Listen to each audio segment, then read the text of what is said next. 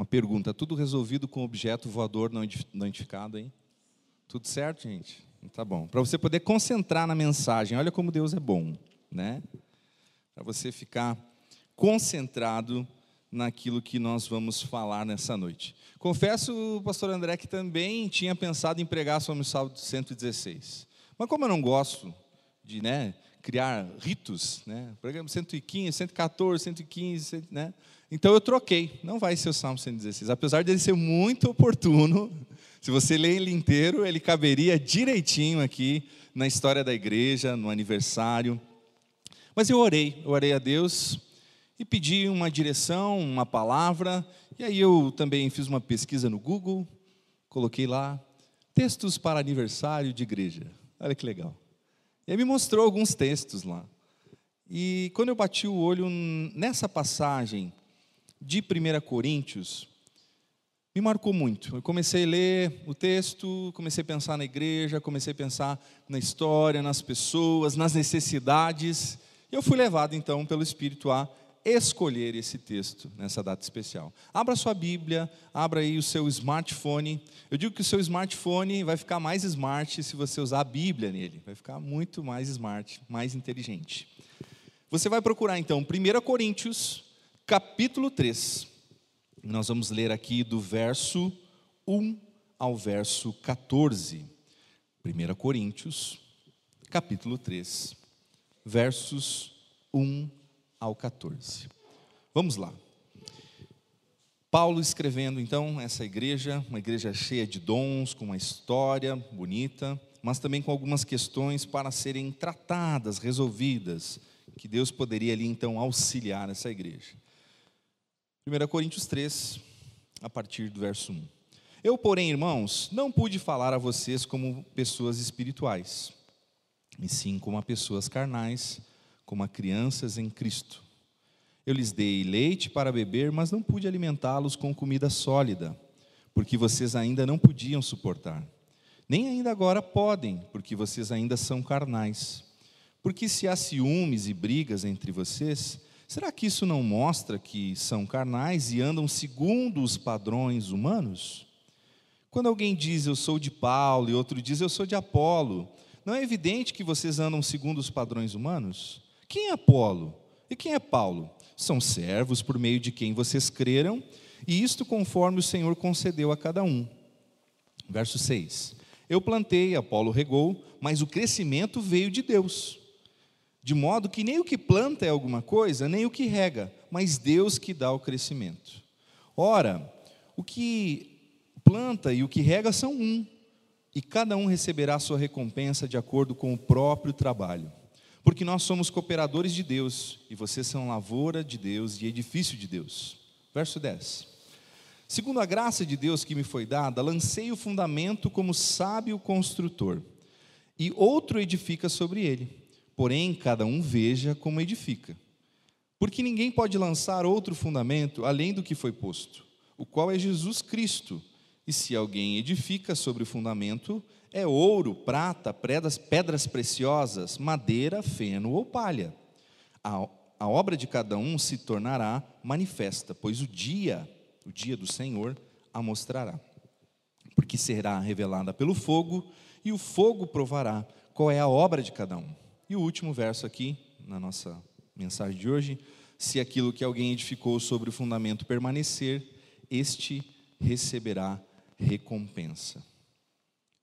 Mas, pastor Dan, por que você escolheu esse texto? Podia pegar algo mais festivo, mais de celebração, né? Como é bom e unidos quando os irmãos estão em comunhão e vão comer depois salgadinhos e talvez alguma outra coisa. Talvez não fosse esse o caminho, meus irmãos. Talvez esse não é um dia de celebração e para que o pastor vai trazer uma outra palavra, algo diferente.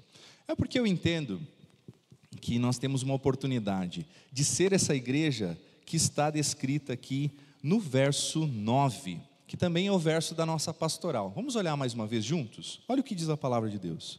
Porque nós somos cooperadores de Deus, e vocês são lavoura de Deus e edifício de Deus.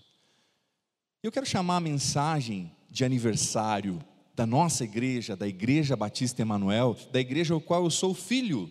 A filha dessa igreja é a igreja de Passo Fundo, que foi a igreja onde eu me converti. Já contei aqui umas 19 vezes e agora fecha 20 hoje. Por quê? Porque essa igreja cooperou com a minha conversão. Olha só, que maluquice isso, as voltas que Deus dá. E eu quero chamar a mensagem de hoje, pensando na Igreja Batista Emanuel, na igreja que coopera com Deus. A igreja que coopera com Deus. Se você não lembrar de mais nada nessa noite, lembra pelo menos do título, de que nós devemos ser uma igreja que coopera com Deus. Já cooperou no passado, em outras épocas, continua cooperando e queremos a visão correta de Deus para seguir cooperando no futuro. E os versos 1 ao 4 falam sobre questões bem interessantes. Os versos 1 ao 4 vão dizer que a igreja que coopera com Deus não anda segundo padrões humanos. Guarde isso no seu coração. A igreja, a igreja local, né, a nossa comunidade aqui, que é o exemplo de hoje, o aniversário da nossa igreja, a igreja que coopera com Deus não anda segundo os padrões humanos. E aí, Paulo, o autor dessa carta, vai trazer algumas comparações. Primeiro, ele vai falar sobre dois tipos de pessoas que existiam dentro da igreja de Corinto: pessoas espirituais, né, também descritas aqui em 1 Coríntios 2,15, Gálatas 1,6, e pessoas carnais. Quem sabe é para nós, gaúchos, que gostamos de churrasco, o que, que você acha? Talvez é sobre isso? Somos carnais porque gostamos de carne? Vamos ver aqui o que a gente pode entender sobre essas duas dois tipos de pessoas. Espirituais são aquelas pessoas que vivem debaixo do poder da nova natureza. Lembra lá o que está escrito em 2 Coríntios 5,17? O texto sobre sermos nova criatura. Diz que tudo se fez novo, as coisas velhas já passaram. Essa é a ideia da nova natureza. Quando cremos em Jesus, passamos a viver uma natureza espiritual ou natureza cristã tendo o corpo e a nossa vida controlados pelo Espírito Santo, assim como nós vamos encontrar em 1 Coríntios 3,16, sobre que somos ali o templo do Espírito, e também em Efésios 1,13, que vai dizer quando cremos em Jesus, ouvimos a mensagem, cremos, somos selados com o Espírito Santo de Deus. Por isso nos tornamos pessoas espirituais. Mas havia um outro tipo de pessoas relatado por Paulo nessa igreja a quem ele classificou de pessoas carnais. O que é uma pessoa carnal? Apesar de ter conhecido Jesus, apesar de estar caminhando com Cristo de alguma forma, o estilo de vida dessa pessoa ainda evidencia a natureza humana não, redimida, ou seja, a natureza humana caída. São pessoas que, infelizmente, seguem normas e os costumes do mundo e não os princípios de Cristo. Tais pessoas são como crianças na fé e precisam ser alimentadas com leite. Essa é a descrição também que o, escritor da carta aos Hebreus trata nessa mesma linguagem no seu capítulo 5, versos 12 e 13. Uma outra relação, então, já que temos aqui pessoas espirituais e pessoas carnais, essa diferen diferença, então, entre leite e comida sólida.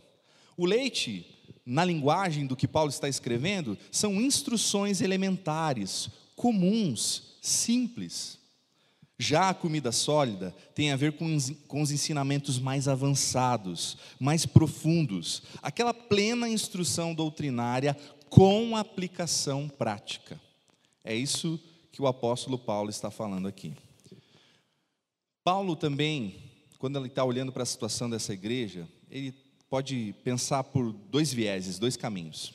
Paulo pode entender que é inútil dar essa instrução para essas pessoas que estão se mostrando tão carnais ali, ou ele acha até perigoso, porque conforme a instrução que ele possa dar, uma instrução mais avançada, essas pessoas que eram moralmente e espiritualmente imaturas e orgulhosas, o que elas poderiam fazer com essas informações? Distorcê-las? Então Paulo está dizendo: olha, eu estou voltando ao leitinho. Eu estou falando a voltar daqueles princípios elementares: salvação pela graça, pela fé, não de obras, salvação exclusivamente em Jesus Cristo, amor e relacionamento com Deus e com o próximo. E parece que nós temos também, como igreja, sempre voltado a esses assuntos. Há uma necessidade de retomarmos assuntos que talvez para Paulo e outros autores seriam leite, mas que são necessários. Uma outra coisa que estava acontecendo nessa igreja é que eles viviam ali entre ciúmes e brigas, e essas brigas então causam divisões. O que está acontecendo ali é mais ou menos assim: ah, eu sou de Paulo. Não, foi o apóstolo Paulo que pregou aqui para nós primeiro, e aí então eu sou dele, eu sou do partido dele, eu me abraço com ele, eu estou com Paulo, e não abro. E aí tem outras pessoas que receberam a visita de Apolo, um outro pregador do evangelho, e elas estavam dizendo: não, o nosso nossa norte aqui é, é Apolo. Ele que veio depois de Paulo, ele que pregou e tudo mais. E essa discussão já aparece em 1 Coríntios capítulo 1, verso 12, que é uma discussão aumentada ainda, que uns falam que são de Paulo, outros de Apolo, outros de Pedro e outros de Cristo. Olha que interessante. Quais são as consequências da mundanidade na igreja? Quais são as consequências de um padrão não conforme Deus, mas conforme os seres humanos?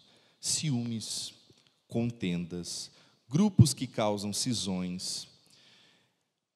Entendendo aqui o texto, seguir líderes humanos era uma violação do princípio da unidade do Senhor. De forma alguma, de forma alguma, a gente está aqui, eu e o pastor André, para criar seguidores de Dan e seguidores de André.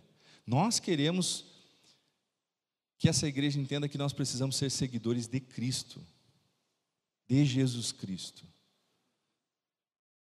E a gente vê por aí que outras realidades, igrejas foram divididas, massacradas por causa da briga dos líderes, dos pastores, de pessoas que agiram na carnalidade, seguindo padrões desse mundo.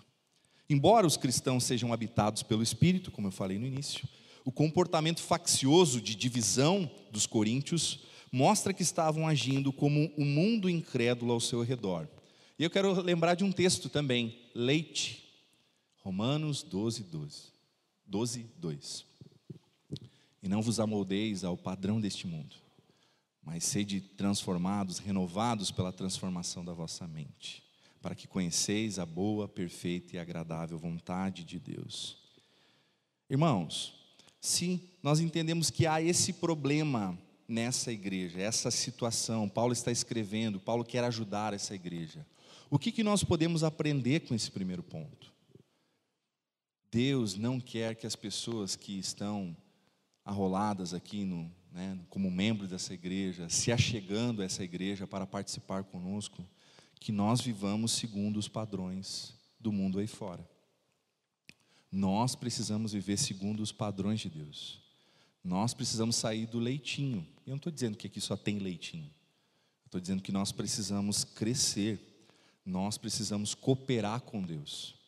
Para cooperar com Deus, a gente não pode ser criança na fé a vida inteira. Nós precisamos caminhar de forma mais íntima. Por que eu citei Romanos 12, 2? Porque muitas vezes nós visitamos famílias, nós conversamos com pessoas, nós temos contato com irmãos. E infelizmente eu percebo, queridos, que há muito mais do mundo do que de Deus dentro de algumas casas.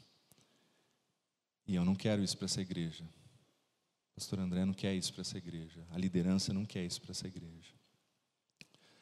É aniversário, é festa, mas é tempo de reflexão também. A igreja que coopera com Deus não anda segundo os padrões humanos.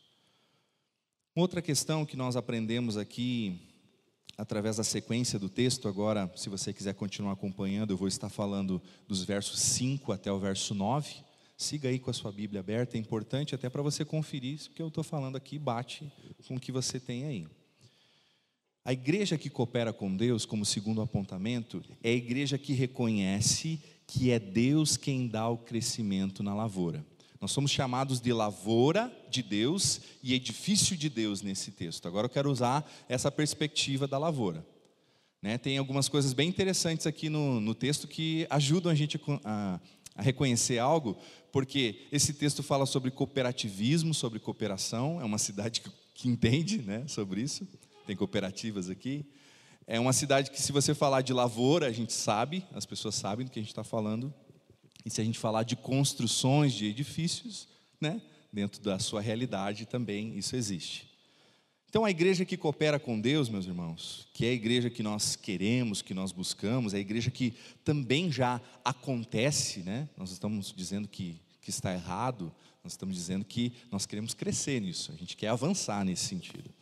Reconhece que é Deus quem dá o crescimento. Quem é Paulo? Paulo, de, em poucas palavras aqui, que é citado, Paulo é um apóstolo de Jesus Cristo, considerado um apóstolo fora de tempo. Ele não é no tempo dos doze, ele vem um pouco depois. Jesus aparece para ele quando ele caiu do cavalo. Não sei, né? O texto não fala sobre isso. Diz que ele teve um tombo lá, uma voz, falou com ele, né? E ele perseguiu a igreja antes disso, mas se tornou um ministro, um missionário aos gentios, ou seja, aquelas pessoas que não eram judias.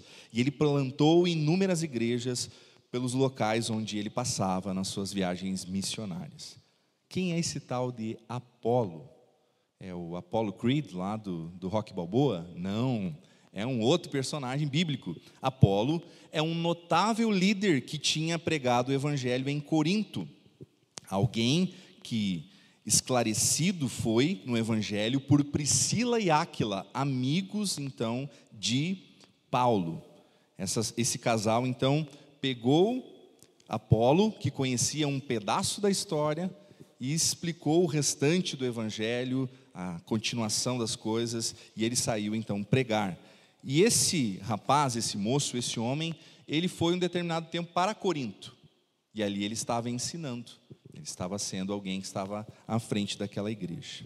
A primeira coisa que eu quero tratar aqui sobre esse segundo ponto é que os que servem, e aí Paulo está falando né, daqueles que servem, tanto aquele que plantou quanto aquele que rega, não são o destaque da lavoura.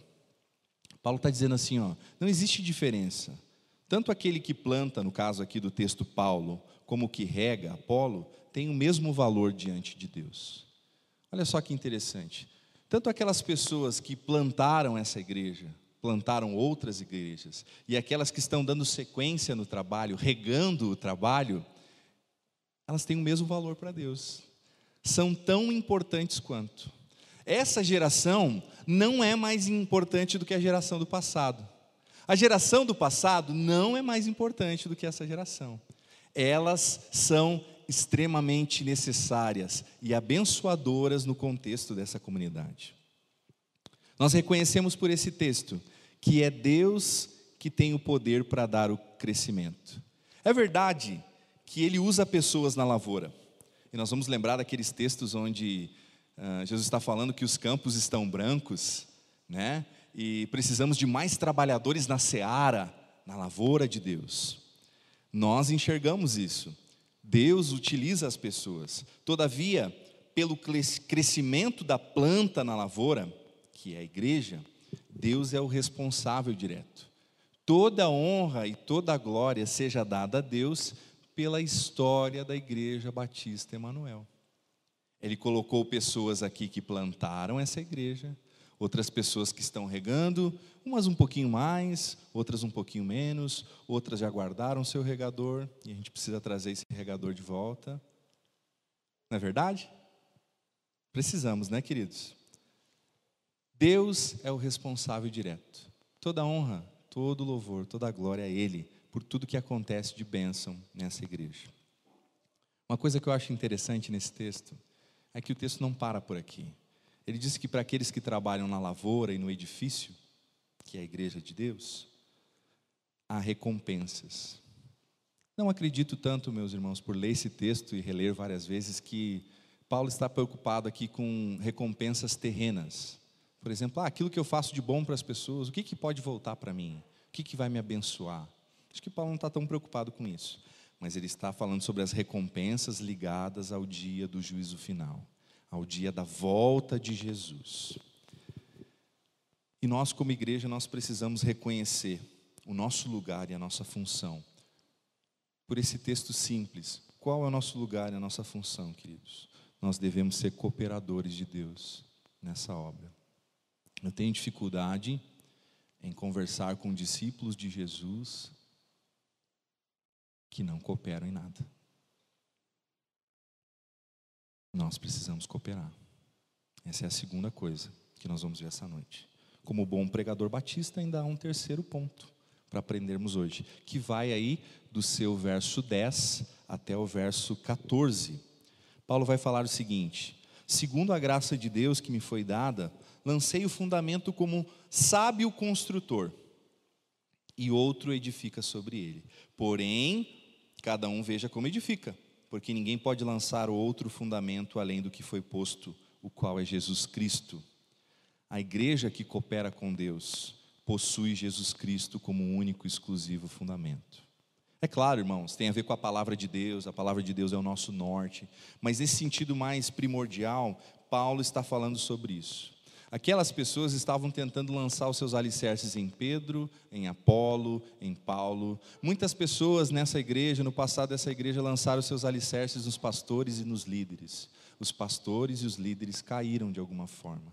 E essas pessoas se frustraram, foram embora, colocaram a culpa em Deus. Nós precisamos entender que o único alicerce aqui não é qualquer palavra que o André possa pregar aqui na frente, não é qualquer palavra que o Dan possa trazer para a sua vida, mas é Jesus Cristo, a palavra viva, a palavra da vida, o Verbo vivo que foi enviado pelo próprio Deus. Esse é o nosso alicerce. Paulo deixa claro: não há nenhum outro, não há nenhum outro alicerce. 1 Pedro 2, do 4 ao 6, vai nos trazer aquela ideia de que Jesus é a pedra angular, Jesus é a base sólida para que construamos a nossa fé e também esta igreja local. Há uma outra ideia aqui, quando falamos de Jesus Cristo como fundamento, estamos falando sempre na linguagem de, da construção de um edifício. Onde, né, nós lembramos lá no final, por exemplo, do Sermão do Monte, onde uh, Jesus está falando sobre aqueles que constroem a sua casa sobre a rocha ou constroem a sua casa sobre a areia. Nós entendemos que nós precisamos construir a nossa casa, nossa família e também essa igreja, continuar que ela fique sobre a rocha, que é unicamente Jesus, Jesus Cristo. Outros que vierem edificar depois de nós aqui, vão ter que utilizar o mesmo alicerce, não podem utilizar outro fundamento. Não deixem, irmãos, que doutrinas estranhas entrem na igreja local. Tomem cuidado. Cuidem até mesmo que eu e o pastor André e outras pessoas pregam aqui. É importante. Nós não queremos falhar nesse sentido. Nós não estamos imunes, exímios dessa questão de podermos errar também. Mas, quando Jesus Cristo é o alicerce, nós vamos acertar. E olha só, aparece de novo a linguagem de recompensa. E aí ele vai utilizar dois tipos de materiais, né? dois tipos de obras que um cristão pode realizar. O material perecível e o imperecível demonstrará que tipo de obra foi realizada. Eu relembro, irmãos, isso aqui não tem a ver com salvação. Isso aqui tem a ver com a boa obra que Deus já nos preparou de antemão Efésios 2:10, somos feitura imagem dele para realizarmos boas obras. Se você realiza boas obras, isso não te leva para o céu, e isso é o mínimo que você deveria saber, fazer ao conhecer Jesus Cristo. E ele vai falar de dois grupos: ouro, pratas e pedras preciosas, que são materiais que resistem ao fogo, inclusive são purificados através do fogo. E madeira, feno e palha, que você sabe se a gente colocar no fogo, o que, que acontece? Então, há dois tipos de obra, de serviço, visto por Paulo e apontado para o que estava acontecendo naquela igreja de Corinto. Um é construído pelo crente espiritual, indestrutível diante do fogo do juízo. O outro é construído pelo cristão mundano. Esse é destrutível e não permanecerá diante daquele que é conhecido. Olha como Deus é conhecido, gente como fogo consumidor, conforme Deuteronômio 4, 24 e Hebreus 12, 29, e cujos olhos são como labareda de fogo, Apocalipse 1, 14. O trabalho que os cristãos realizam com fé e obediência a Cristo, ou seja, de modo espiritual, resistirá e será recompensado. Já o trabalho feito na carne, carnalmente, no padrão do mundo, ou em desobediência às Escrituras, não terá o mesmo fim. sobre essa recompensa, como eu disse. Não tem a ver com a salvação. O cristão já passou da condenação eterna. Romanos 8, 1 e Efésios 2, do 8 ao 10. Mas está ligado ao julgamento dessas obras. Romanos vai falar sobre isso, 2 Coríntios, e também a recompensa equivalente. A recompensa é um presente de Deus, através do qual ele reconhece que o trabalho que cada um fez não foi inútil.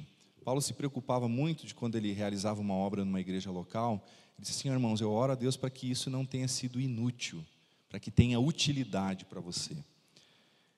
E como pessoas que vão passar também por essa igreja, não sei por quantos anos, quanto tempo permaneceremos aqui, nós também queremos então realizar essa obra espiritual e olhar para trás e depois ver assim: esse trabalho não foi em vão, esse trabalho não foi inútil. Quero fazer algumas perguntas agora aqui no final. Se nós somos chamados a andar no Espírito, Gálatas 5, 16 e verso 25 também. Por que, que o nosso padrão de comportamento, e aí você lembra lá de Romanos 12, 2, mais se parece com das pessoas que não conhecem a Cristo e não conhecem as suas Escrituras? João 8,32 diz assim: Conhecereis a verdade e a verdade vos libertará. João 17,3 vai falar também que Cristo né, é a verdade que liberta. Sobre as Escrituras, João 17, 17 diz: Santifica-os na tua palavra, a tua palavra é a verdade. E Colossenses 3, 16a vai dizer que habite ricamente a palavra de Cristo em vocês. Irmãos, se nós conhecemos a palavra, se nós conhecemos a Jesus, por que, que muitas vezes nós nos parecemos com outras pessoas? Com pessoas que não conhecem o Evangelho e a verdade de Deus. A igreja que coopera com Deus não anda segundo os padrões humanos, ou mundanos, ou seculares. A segunda pergunta: se somos lavoura de Deus, por que não regamos a terra e trabalhamos na seara, para darmos fruto com o crescimento que vem de Deus. Por que, se nós somos chamados lavoura de Deus, por que nós não seguimos regando essa terra, trabalhando na seara, dando fruto? Será que esquecemos da recompensa vindoura? Será que a gente esquece que Deus irá recompensar aqueles que se dedicam à sua obra? E por fim, se Jesus Cristo nos foi lançado como sólido fundamento, porque nós estamos construindo as nossas vidas, as nossas famílias, a nossa igreja local, sobre bases de madeira, feno e palha, que não resistirão no final das contas. E quanto a sermos pedras vivas desse edifício, lembra que a palavra fala sobre isso? Nós estamos caminhando assim ou será que nós somos conhecidos aí fora como pedras mortas, caminhando para fé e obras igualmente falecidas? Irmãos, eu acredito que não. E aí eu acho que a minha palavra vira um pouco aqui no final. Eu consigo enxergar essas características nessa igreja. Tanto as dificuldades quanto as bênçãos. Mas eu acho que nós escapamos de algumas coisas aqui, graças a Deus. Essa igreja não tem, pelo menos no meu conhecimento, uma, um histórico de divisões. Teve seus problemas, suas lutas, pastores, liderança, tem tudo isso. isso. Essa parte bonita não está escrito lá no livro, tá, gente? Mas existe, ela faz parte. Então a gente não quer, queridos, andar segundo os padrões desse mundo. Eu vejo pessoas que amam a obra de Deus e que reconhecem que é Deus que dá o crescimento, não estão tão preocupadas em aparecer aqui na frente, em realizar uma obra que seja uma glória pessoal, mas elas reconhecem que elas trabalham nessa lavoura. Né? Alguém lançou o alicerce, que é Jesus aqui, e elas trabalham nesse edifício. Eu dou graças a Deus porque o fundamento dessas igrejas, da nossa igreja e de outras igrejas batistas que eu conheço e já passei, não são nem Paulo, nem Apolo, nem Pedro, nem um outro partido que existia na época de Corinto, mas que eu enxergo claramente o fundamento da nossa igreja: Jesus Cristo. E é por isso que nós permanecemos.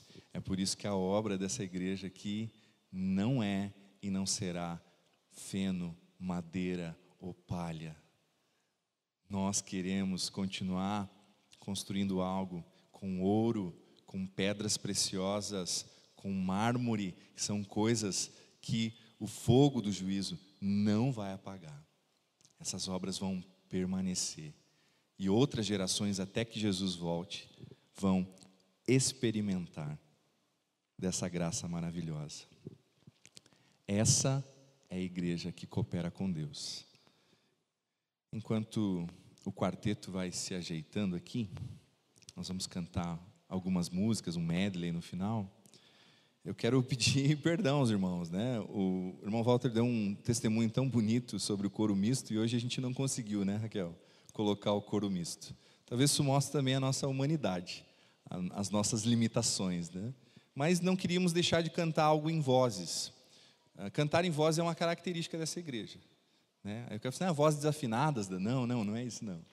São vozes que combinam, pelo menos devem combinar, uma com as outras. Nós queremos cantar essas canções com os irmãos. Os irmãos vão poder ficar sentadinhos e a gente vai lembrar de alguns cânticos que podem nos ajudar a sermos a igreja que coopera com Deus, que glorifica a Deus e que está junto nessa obra. Amém, irmãos? Amém.